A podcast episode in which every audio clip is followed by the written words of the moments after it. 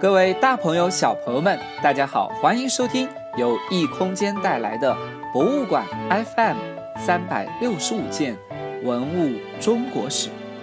我是鹏鹏哥哥，让我们用一年的光阴听历史的声音。正如前面所讲到的那样，细石器的出现和成熟，让越来越多的复合工具出现在了远古先民们的生活里。来自于自然界的更多的原材料被人们所认识和使用，这其中就包括了骨头。在山顶洞人那里，除了可以用来制作捕鱼的骨质鱼标，还可以制作成骨针。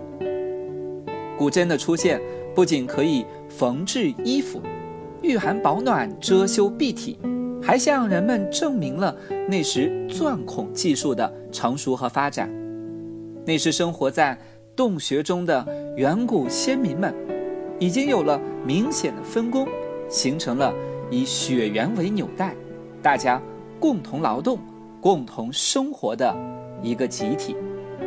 今天，我给小朋友们讲述的，就是山顶洞人的古针。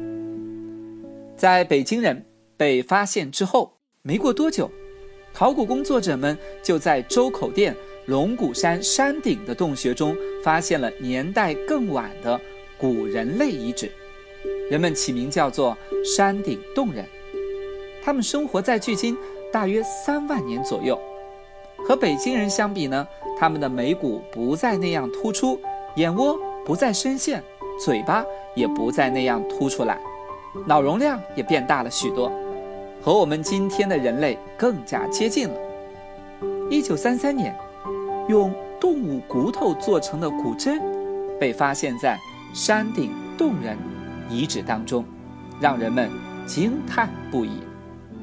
其实，除了在山顶洞人的遗址中发现了最早的骨针之外，时期和它比较相当的辽宁海城小孤山遗址中，人们同样也发现了三根骨针。那时的骨针并不像我们今天看到的针那样笔直，可能是动物骨头本身有一定的弯度，所以骨针也略弯。一头呢打磨出锋利的尖部，另外一头磨扁了，然后在上面加工出针眼。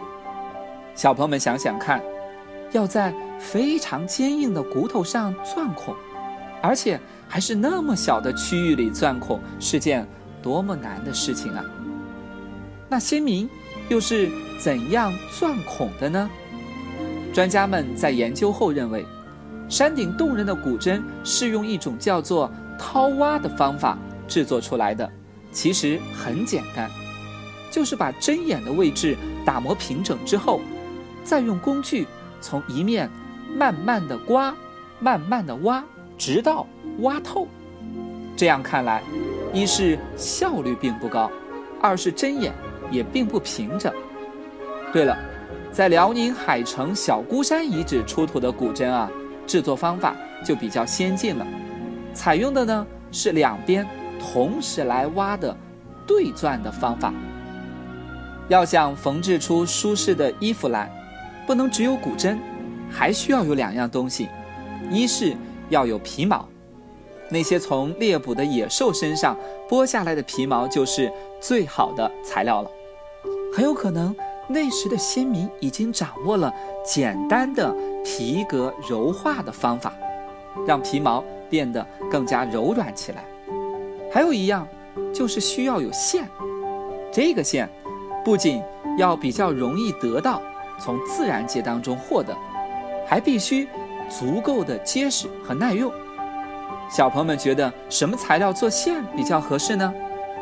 其实，很多地方的先民选择了鹿筋，就是附着在动物骨头上的那条韧带。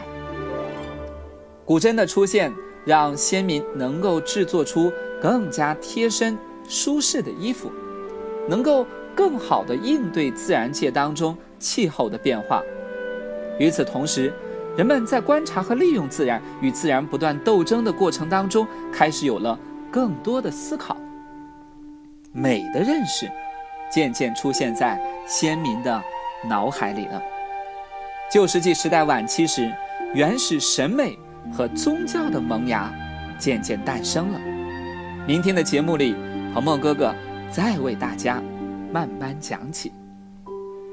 今天的互动小环节不再是个小问题了，是个动手的小环节，请小朋友们试着缝个纽扣吧，找一找缝衣服的感觉是怎样的。好了。我们今天博物馆 FM 三百六十五件文物中国史就讲到这里，我们明天晚上再见。